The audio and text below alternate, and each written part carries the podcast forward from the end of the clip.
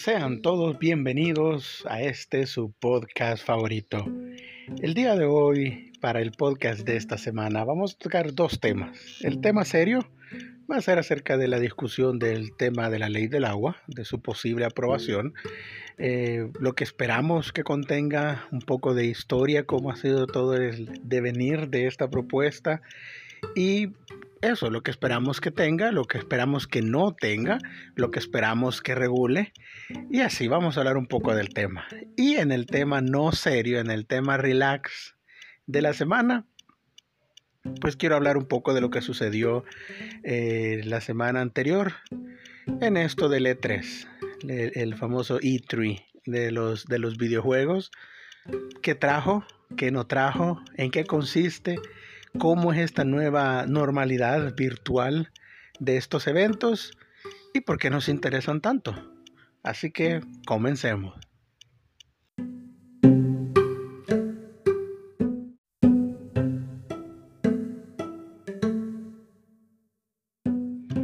Y empecemos con pues la ley del agua.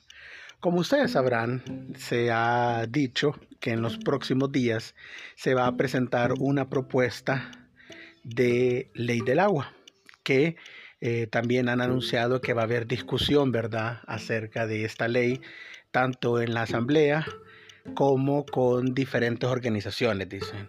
Como sabemos, cuando se refieren a la Asamblea, pues se refieren al partido de Nayib y se refieren directamente a Nayib, pues. Eh, la propuesta que él ha enviado, eh, lo más probable es que sea la propuesta que se apruebe. Entonces no es que vaya a haber mucho debate, realmente hay que ser honestos, porque la verdad es que la, opinión del FMLN, de Arena, eh, de Vamos, de nuestro tiempo y no sé, el PDC o PCN, la verdad es que es totalmente irrelevante. Y no irrelevante por los números, en parte sí, sino que no sé qué tanto puede opinar Arena y el FMLN en cuanto a esto, porque pues la propuesta que se discutió, que casi se aprobó, era totalmente desastrosa, si no recordemos hace tres años más o menos, que hubieron algunas marchas, que se incluso se, se les echó, ¿verdad?, gas a los manifestantes a la entrada de la asamblea, que fue a hacer show, el rector de la UE en ese tiempo, que a velar por nuestros intereses. ¿Y qué se hizo? Nada.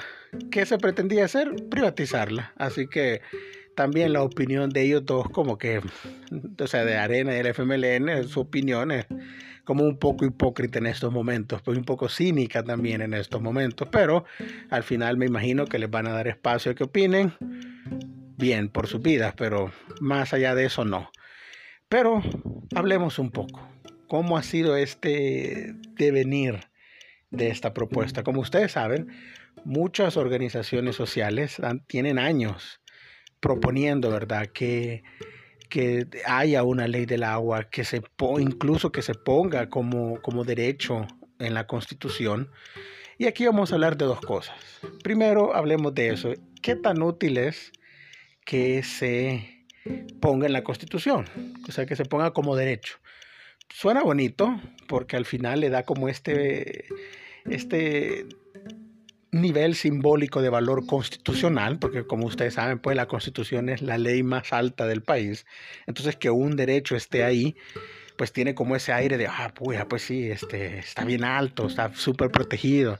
Pero seamos honestos, pues qué otras cosas tenemos ahí que también son este, ley. Bueno, por ejemplo, en la educación, ahí está que la educación es un derecho constitucional, creo que es el artículo 33, si no me equivoco. Eh, búsquenlo, la verdad es que no me acuerdo. De hecho, todo ciudadano debería tener una constitución, aunque sea en PDF. Y ahí está, ahí está, todo ciudadano tiene derecho a la educación, algo así, XX. ¿Ha servido de algo? Pues la verdad no mucho, pues, o sea, no, las escuelas siguen estando muy, muy, muy deterioradas, han estado muy abandonadas algunas. Eh, incluso no hablemos solo de infraestructura, sino que los maestros que, que están, dan mucho que desear en algunos lados. Entonces, le ha agregado eso de que se ponga que la educación eh, debe ser gratuita. Pues no, o sea, más allá del hecho de evitar que desaparezca la educación pública, lo cual es casi imposible que pase. La verdad, no, no ha ayudado en nada. Nadie puede ir a poner una demanda constitucional y decir me han negado el derecho a la educación porque aquí mi escuela está asediada por marero y no puedo ir. O no puedo ir a la escuela que me queda más cerca porque me matan, porque es del otro lado del barrio y que no sé qué. No puedo ir a poner una demanda. Y realmente quienes podrían poner una demanda, o sea, quienes son afectados de esa manera, no lo van a hacer. Primero, porque no conocen que tienen el derecho. Segundo, porque no sabrían qué hacer. Y tercero, ¿qué abogado se los va a tomar y, les va a agarrar el caso de gratis? No, no hay. No hay más que para hacer show. Entonces, el hecho de que, de que la gente está diciendo, ah, pero pónganle la constitución que el derecho al agua. ¿Qué? ¿Qué va, ¿Qué va a servir de eso realmente? Más allá del hecho simbólico de que esté ahí. Si a usted no le cae el agua, ¿va a poder ir a demandar al país ante la Cámara, ante la sala de lo constitucional porque no le cae agua? No, no, no lo va a hacer. Porque quienes no les va a caer el agua no van a saber que está ese proceso. Y, la demanda va a estar ahí, ¿qué? Nada. ¿Cuántas demandas no tiene ahorita la, la sala de lo constitucional? Y no estamos hablando de esta, que tiene dos meses y medio. Estamos hablando de la sala anterior, por ejemplo, cuántos procesos tenían ahí en cola. Un montón. Entonces, ¿qué? Agregar más. Una raya más al tigre. O sea, no, no sirve nada. Lo que realmente sirve es una ley operativa del agua. O sea, que se ponga ahí realmente cómo se va a regular, cómo se va a manejar, quién la va a manejar. Eso es lo importante. Entonces, bueno, volvamos a lo que intentaron hacer los grandiosos partidos del FMLN y Arena hace tres años, si no me equivoco. Pues intentaron este, aprobar una ley del agua que dije que iba a ser buena, que el no sé qué, que todo. ¿Y qué hablaba eso? Por ejemplo, yo me acuerdo que los las primeras este, artículos, digamos, que se aprobaron eran de cómo iba a estar ahí regido eh, ese, ese, el agua cómo se iba a, regir ese ente que iba a manejar el agua. Y ve, me acuerdo que en ese tiempo estaba, creo que había un representante del gobierno, si no me equivoco, eh, había un representante de las juntas de agua, había un representante de la NEP, un representante de los industriales y no sé qué más. O sea, al final, al principio, en ese momento, cuando se quiso aprobar, habían creo que tres representantes privados y dos representantes este, estatales.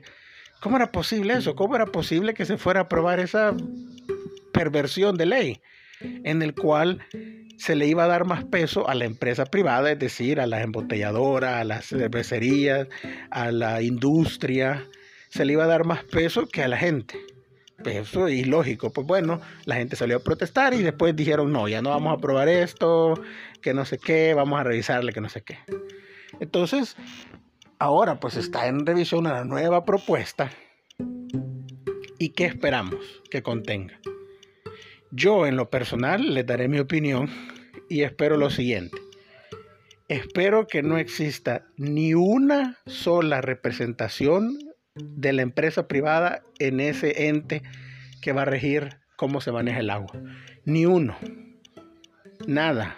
Que todo sea, en mi opinión, lo ideal sería un representante del Estado, un representante de, la municipalidad, de, de, las alcaldías, un representante de, las organizaciones civiles, de, estas entes que manejan, de, estas, de estas ONG que, tratan el agua, un representante de la Universidad del Salvador, de la UES, como representante de la academia en este, en este ente, y, ya.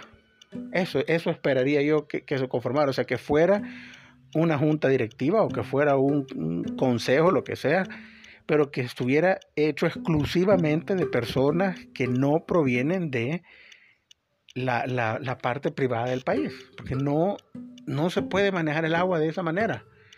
el agua nunca se puede ver como una mercancía. Es, es totalmente un peligro para la humanidad, para la ciudadanía en general, verla de esa manera, porque no se va, el agua no se va a manejar de manera justa si se ve como mercancía. Imagínense que hay este, nacimientos de aguas que son explotados exclusivamente por empresas. Ahora usted puede decir, ah, no, pero es que las empresas las necesitamos, bla, bla, bla. Sí, nadie dice de que no se necesita en la empresa. Nadie dice de que este, estas empresas no generen empleo. Nadie dice de que estas empresas no generen eh, ganancias y riquezas para el país. Nadie dice eso. Pero en escala de prioridades. La prioridad siempre tiene que ser el ser humano, el ciudadano cuando las necesidades de agua del ciudadano estén este, satisfechas, entonces podemos empezar a ver, bueno, entonces, ¿cómo hacemos para que las empresas funcionen también? Ahí. Porque si el agua se ve como una mercancía, eh, es un peligro. Y no digo de que, porque hace poco, por ejemplo, estaban compartiendo una imagen, un video de, Dagoberto, en el cual decía que ya el agua era una mercancía. Sí, es una mercancía en el sentido de que, de que de esa manera se maneja en la mayoría de países. Pero no podemos poner eso en la ley, porque si lo ponemos en la ley, entonces toda la empresa privada va a tener la razón, al menos jurídicamente hablando y ningún ADESCO, ninguna junta de agua, ninguna comunidad, ningún departamento, ninguna colonia, nadie va a, poner, va a poder poner una demanda, porque no, lo que ellos estarían haciendo no estaría en contra de la ley. Entonces, ahora, eso es lo que yo espero. Y otra cosa que yo espero también que la, la ley del agua regulara es la protección de los mantos acuíferos de los ríos, de los lagos, de los manantiales, de los nacimientos. Porque también estamos viendo una destrucción de los ecosistemas que al final, ¿de dónde va a salir el agua? Si no hemos protegido esas, ¿cómo es que le llaman? Estos mantos, no sé cuál es la palabra técnica, pero el hecho es proteger de dónde proviene el agua que tomamos. Pues.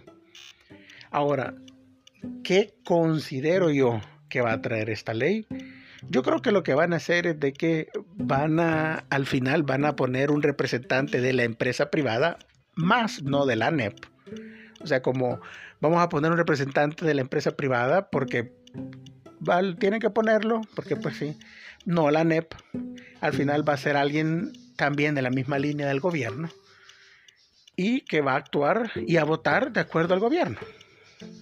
Entonces, yo creo que lo van a querer conformar como un representante del Estado, un representante de los municipios, eh, tal vez un representante de la, asamblea, eh, alguien de la sociedad civil y alguien de la empresa privada. Al final, todos van a estar, pues, este, siempre siguiendo la línea del presidente, van a estar en la misma línea. Porque imagínense, bueno, alguien de la asamblea, ajá, ok, la asamblea controlada totalmente por, por nuevas ideas. Alguien de la municipalidad, ajá, bueno, ¿qué porcentaje de, la, de, la, de los municipios son controlados por nuevas ideas? Y eh, sobre todo, ¿qué porcentaje de población está siendo gobernada por nuevas ideas?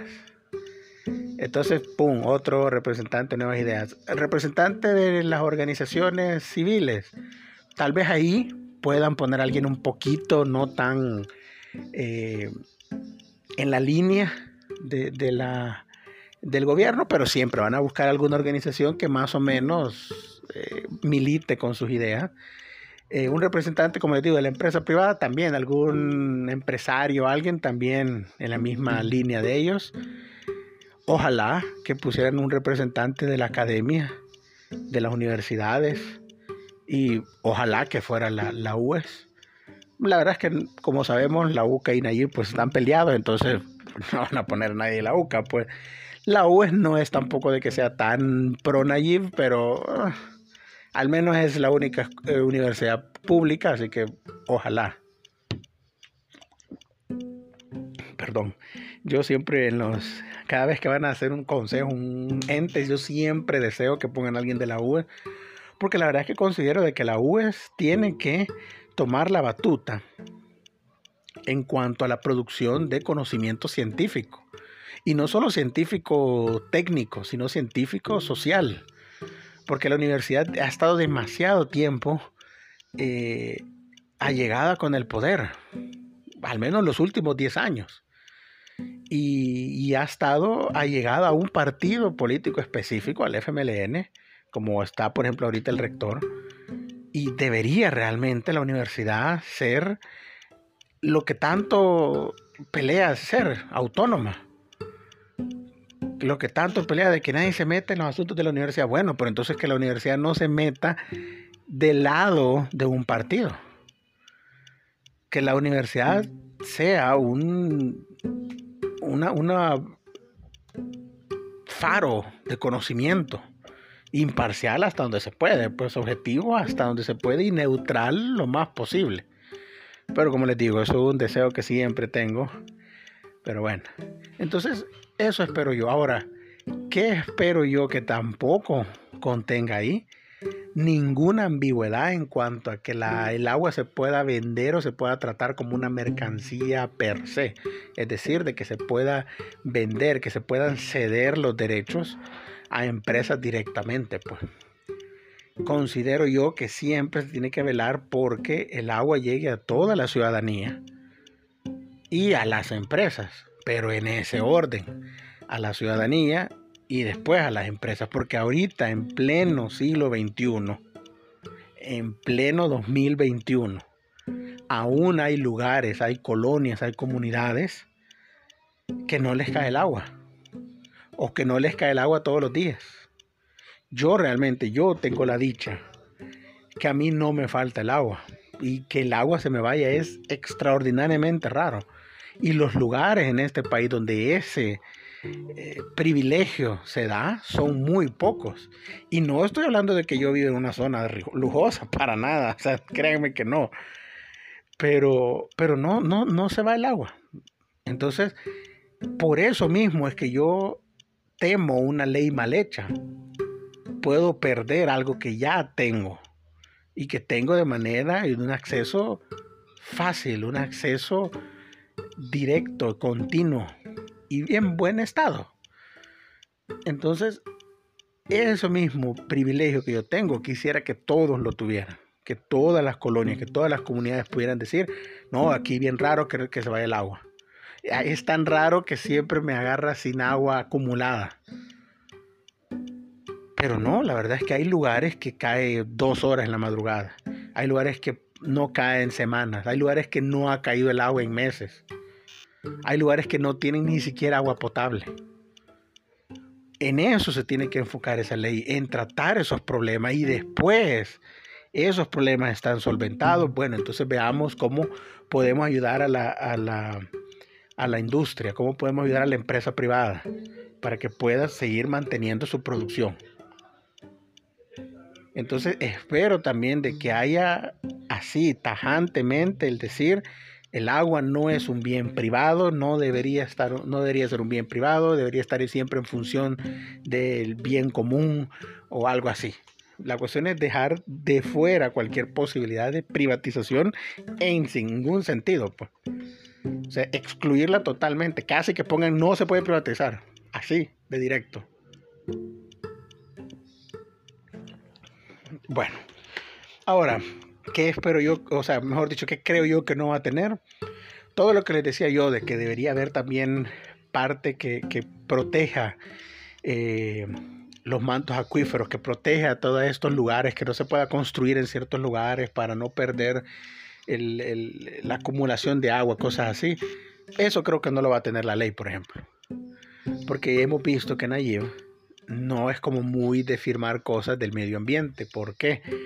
Porque quieras o no, eso detiene la construcción de residenciales, de centros comerciales y detiene esa, esa rama del progreso, entre comillas, de un país, que es la construcción.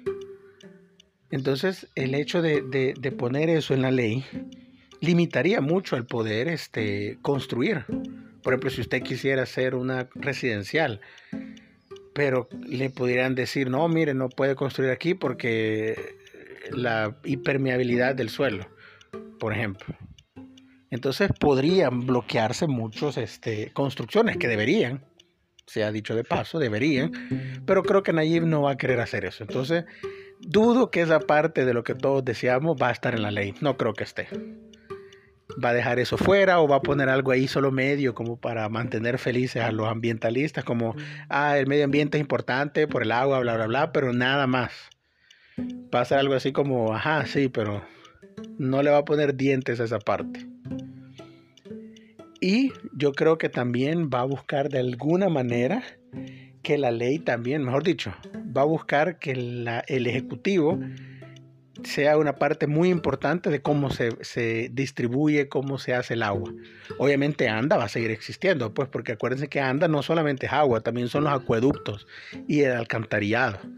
ANDA no va a dejar de existir.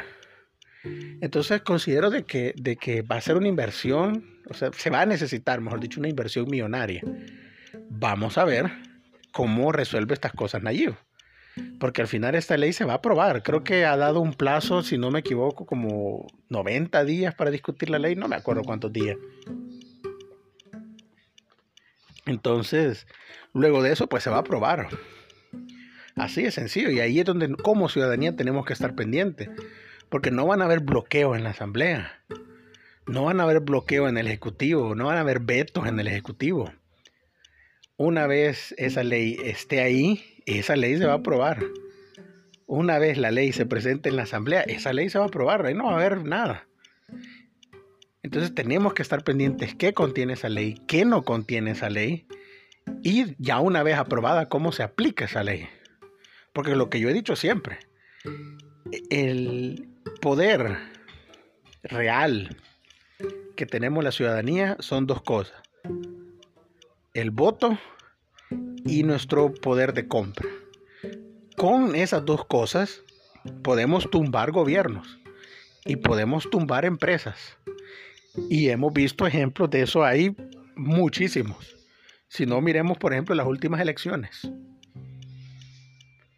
que los dos partidos mayoritarios hoy son, ¿qué? Más o menos unos 18, 20, si no me equivoco, algo así. O sea, por ejemplo, el FMLN pasó en su pico de, popularidad de tener 35 a tener 4.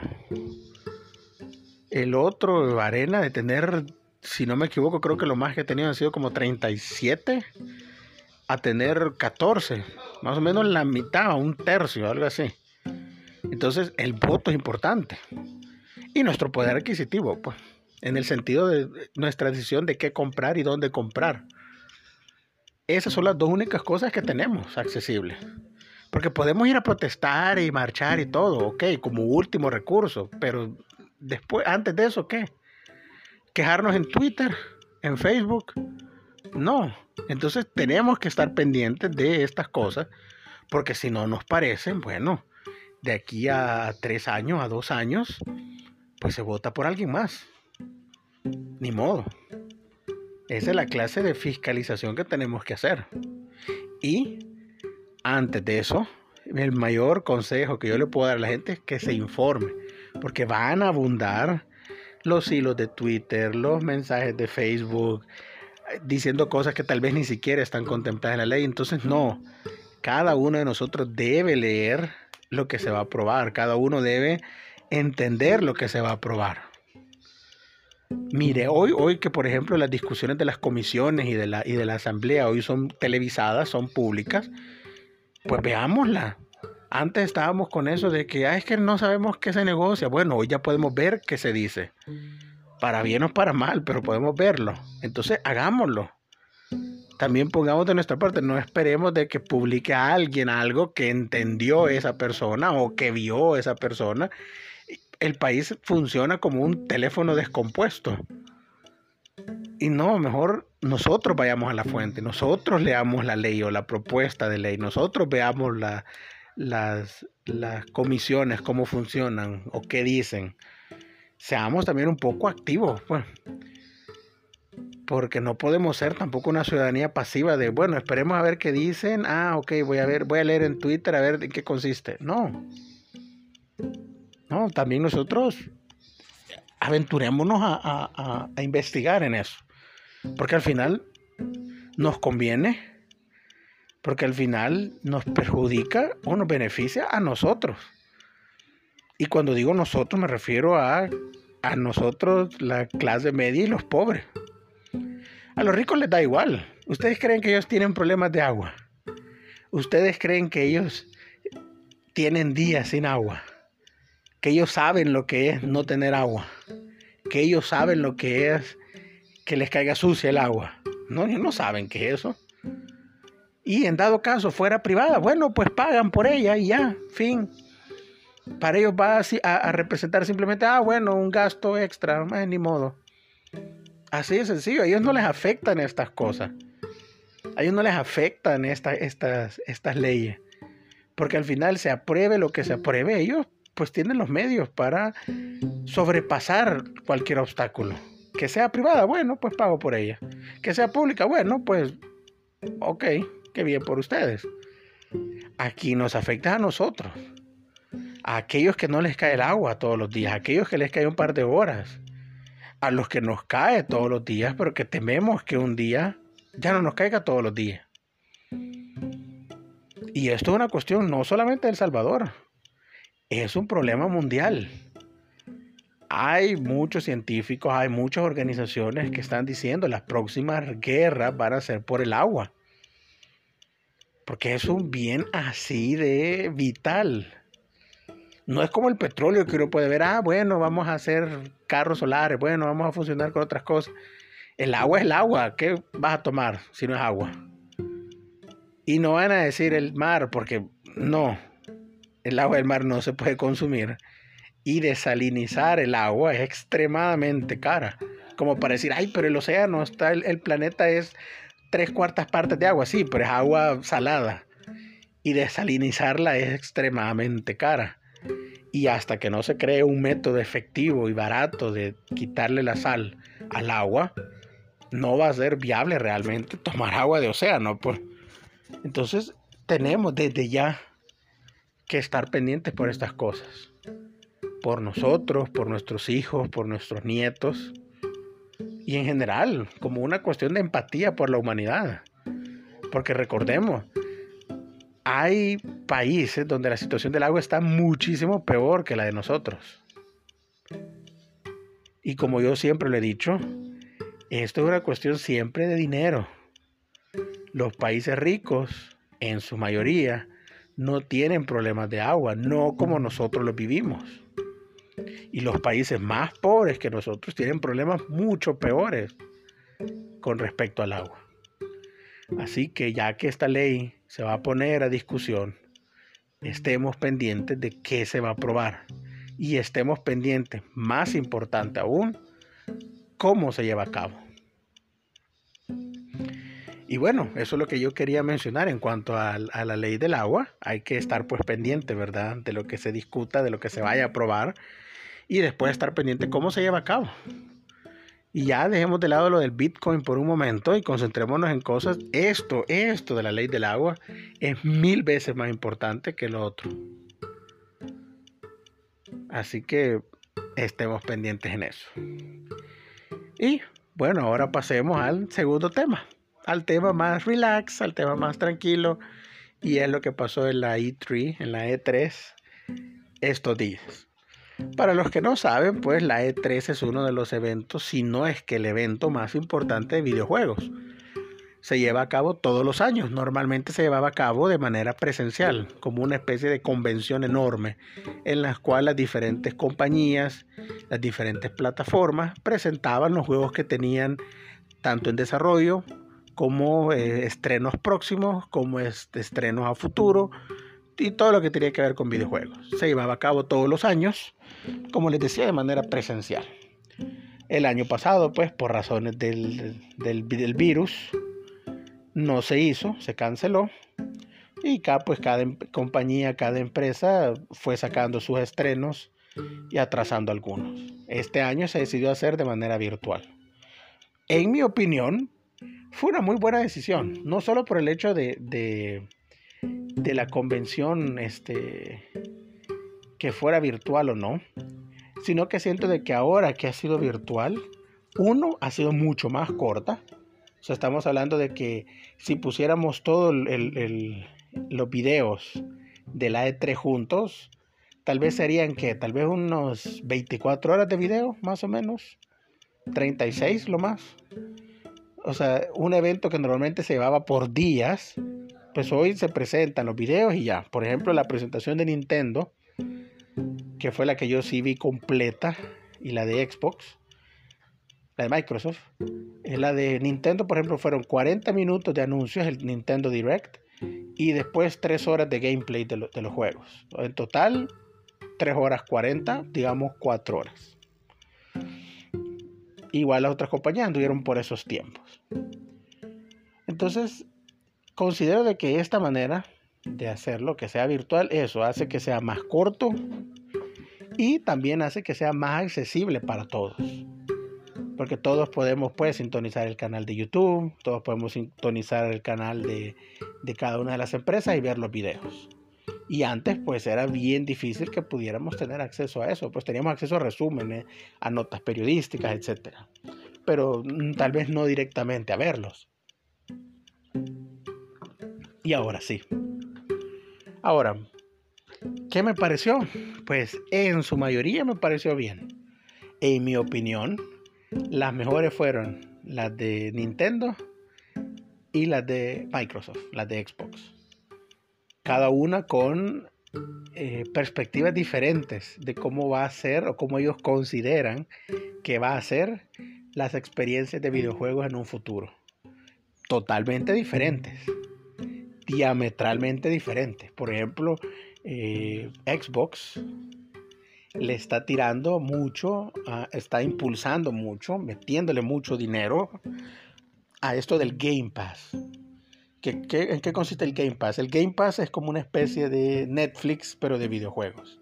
Uno paga una suscripción mensual, que si no me equivoco anda como por 15 dólares. Y por esos 15 dólares uno tiene acceso a todos los videojuegos que están en la biblioteca de Xbox para jugarlos. Por, suscripción, o sea, no tiene que pagar por cada juego. Si los puede comprar si quiere, pero si no, no. Y Nintendo, que sigue viendo los videojuegos como, como un pedazo de arte. En el sentido que ustedes saben que un videojuego de Nintendo, o sea, de la compañía desarrollado directamente por Nintendo, nunca va a bajar de precio. Jamás, no se van a devaluar. Siguen costando lo mismo. Si no, pongamos de ejemplo. Por ejemplo, el otro mes, de aquí a un mes, sale Zelda Skyward Sword. Un juego que salió originalmente en la Wii, si no me equivoco.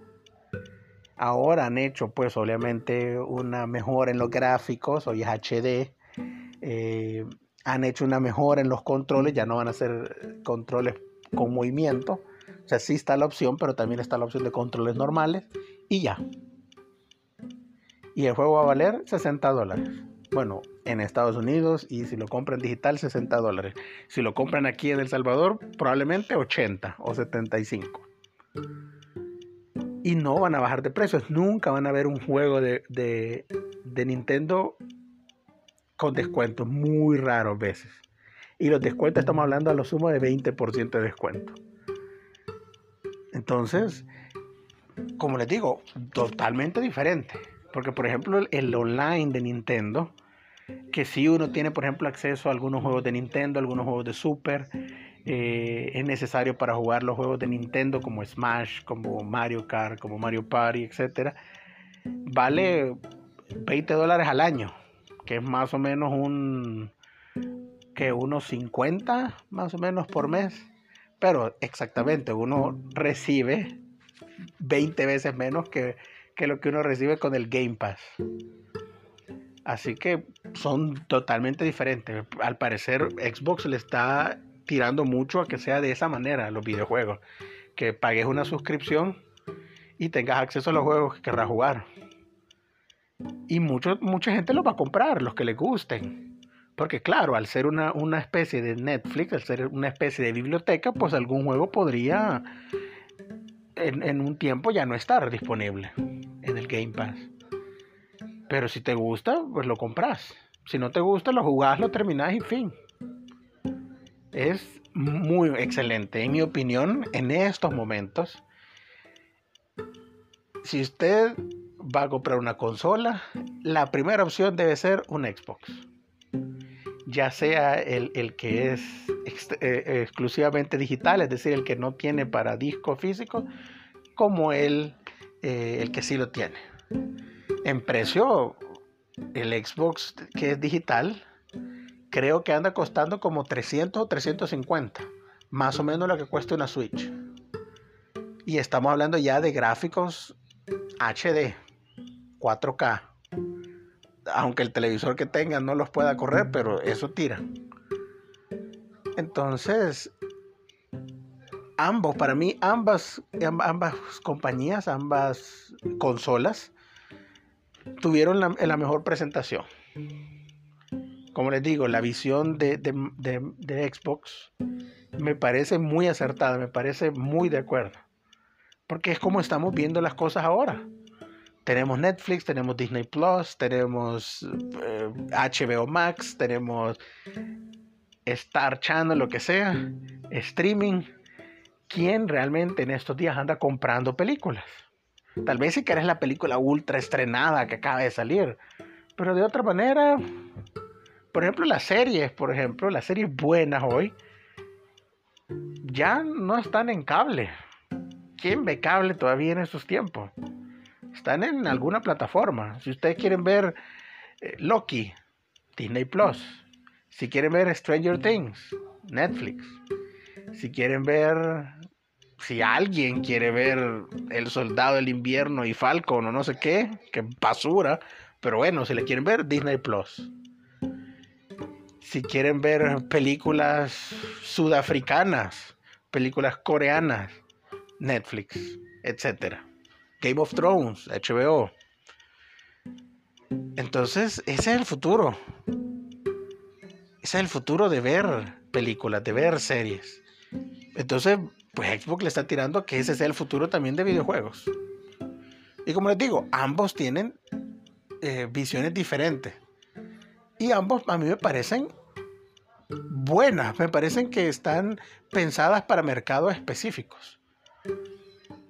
Porque, por ejemplo, hay gente que compra una Nintendo, una Switch, que compra los juegos todavía en físico y que sabe que esos juegos van a ser clásicos. Y lo son. Y esto nos lleva al siguiente punto, al punto malo, por ejemplo, de la E3, en mi opinión muy personal. ¿Por qué no vimos una compilación de juegos de Zelda? Este año es el aniversario 35 de Zelda. ¿Por qué no vimos nada de eso? Es cierto, vimos un tráiler de, Breath of the Wild 2. Qué bien, sale el otro año. Hay que seguir esperando. Va a salir Skyward Sword. Yo personalmente no lo había jugado. Hoy creo que sí lo voy a jugar. Lo voy a comprar aunque sea en digital. Pues no quiero gastar más de 60 dólares por ese juego, que tiene 10 años de haber salido. Pero vaya, este, ahí está van a sacar un Game Watch, que es como una especie de portátil chiquitito que va a contener el primer juego de Zelda, o sea, el que salió en el 86, eh, la segunda parte, la secuela de ese, y a Link to the Past. No, ¿cómo se llama este? No sé, pero donde Link, este, un juego de Game Boy, que, spoiler, al final todo era un sueño, basura. Pero ese Game Watch va a tener esos tres, tres juegos. Y otras cosas ahí interactivas con el reloj y no sé qué. Por 50 dólares creo. Aquí no sé cuánto va a venir. Probablemente como unos 90, 100 dólares. Pero porque no vimos una compilación. Yo, yo personalmente, hay cuatro juegos que sí me gustaría que obviamente les hicieran una especie de revisión y lo sacaran para la Switch.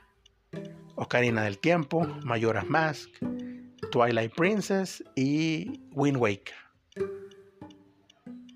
Y no, o sea, está súper fácil que lo haga. Pues, por ejemplo, Ocarina y Mayoras no van a sacar obviamente los ports de 64. Ya hay versiones de la Nintendo DS que se les mejoraron los gráficos. Sería de tomar esa versión DS y mejorarle un poco más los gráficos. Tal vez ponerle un par de cositas más y ya. Y ya no digamos Wind Waker y Twilight Princess, que salieron mucho después de eso. Este, también mejorarles un poco los gráficos y ¡pum! Yo esperaría que fuera un, juego de, de cuatro, o sea, una compilación de cuatro juegos, los cuatro, por 60 dólares. Ok. Pero incluso que fueran dos y dos por 60 dólares, está caro, pero ok, te los pagara. Porque son clásicos, son clásicos los cuatro juegos. Obviamente Ocarina, de, Ocarina es mucho más clásico, es el clásico de los clásicos de todos esos juegos. No solo porque fue el primero en, 3D, sino porque en la línea temporal de, de los juegos de Zelda es el que marca realmente la división. La división de las diferentes líneas del tiempo oficiales de Nintendo, que, que dio Nintendo. Porque antes de Ocarina del Tiempo estaba, o está, mejor dicho, Skyward Sword, que es la primera en orden cronológico. Después Ocarina del Tiempo, y a partir de Ocarina del Tiempo es que se van las tres líneas. Como todos sabemos, la línea del, niño, que es donde Link regresa a, a, su tiempo y después pasa mayoras más y todo lo demás la línea del héroe derrotado, que es donde Link pierde, y este, la línea del héroe, que es donde Link gana. Entonces, y a partir de esos tres han ido poniendo a los demás, este, eh, Wind Waker, Twilight Princess, eh, Phantom Class, eh, Spirit Tracks y A Link Between Worlds, y todo se junta en Breath of the Wild. Pero Karina es la que marca pues la división de la, de la línea cronológica. Es un clásico. Mayoras, en mi opinión, es de los juegos más oscuros de toda la saga. Muy, muy oscuro. O sea, si ustedes lo han jugado, si lo recuerdan, tiene muertes, tiene niños muertos, tiene cementerios, tiene maldiciones, tiene todo, pues. Yo personalmente nunca he jugado Twilight Princess, por ejemplo. Y por eso quisiera que viniera para la Switch, igual que Wind Waker, que nunca lo jugué. Porque salieron creo que para GameCube o Wii o para no sé. Pero me gustaría. Pero no vino, no estuvo en la presentación. Ahora, yo espero que todavía, pues en algún momento puedan anunciar y decir, bueno, sí, la vamos a presentar aquí la compilación para septiembre. Sería excelente. O para las navidades, por ejemplo. Sería excelente. Y ahora, ¿por qué en estos tiempos es tan importante los videojuegos? Porque todavía hay gente que dice, no, pero los videojuegos son para niños. Una industria de billones de dólares, de miles de millones de dólares. Y funciona, o mejor dicho, se lucra de dos cosas. en mi opinión, dos son los pilares de los videojuegos. Los avances tecnológicos, es decir, mejoras en los gráficos, mejoras en, la física de los juegos, mejoras en los controles, etcétera, cuestiones técnicas. Y el otro factor, la nostalgia. La nostalgia vende, porque cuando estos juegos, cuando estos juegos empezaron a salir, muchos de nosotros estábamos niños. Imagínense cuántos de nosotros, nuestro primer contacto con una consola de videojuegos fue con la NES o con la Super o con la 64, con el 64 y así. Entonces estamos hablando de gente que ahorita en estos momentos tiene cuánto, que 20, 30, 40 años, que en su momento éramos niños, ahora ya estamos viejos y obviamente hoy tal vez tenemos un poquito más de solvencia para gastar cosas que nuestros padres no al menos no en eso, la nostalgia vende y vende mucho y vende bien. Si no, no estuviéramos hablando aquí de Zelda, de juegos que salieron hace 35 años el primero. Ocarina, Ocarina del Tiempo salió en el 98, hace 23 años. Mayoras más, hace 21. Como les digo, sigue vendiendo y vende muy bien. Porque nos llega a momentos en los cuales ahora de viejos los sentimos como buenos momentos, como momentos felices, nuestra infancia. Y, como dicen muchos antropólogos, las sociedades occidentales ven siempre con amor el pasado y con ansiedad el futuro. El futuro nos da ansiedad y el pasado nos reconforta, aunque no haya sido tan bueno. Por eso la nostalgia vende.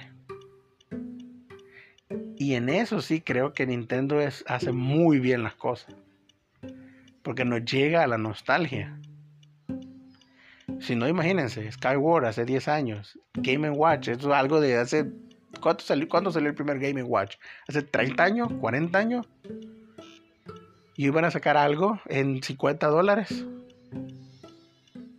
La nostalgia vende. Así que esos eran los dos temas que tenía. Como les digo siempre, muchas gracias por escucharme. Compártanlo. Eh, díganle a sus amigos que oigan este podcast. Está muy bueno. Temas muy interesantes. Y aquí estamos siempre. Siempre tratando de mejorar. Ah, cualquier sugerencia que tengan de temas también. Yo, pues, como les digo, disfruto mucho haciendo estos podcasts. Tenía como un año de haberlos dejado pero ahora espero retomarlos. Al menos hemos empezado, también tengo un canal de YouTube, se llama Opinión Antropológica. También subimos video, uno o dos videos a la semana. Y también agradecería mucho que le den like, compartan, suscríbanse, activen las notificaciones. Igual el podcast. Siempre yo trato de ponerlo cuando lo publico en, en mis redes y apreciaría mucho que lo oigan y que crezcamos, que esta comunidad crezca. Así que no tengo nada más que agregarle, nada más que decirle. Muchas gracias y pasen muy buen día.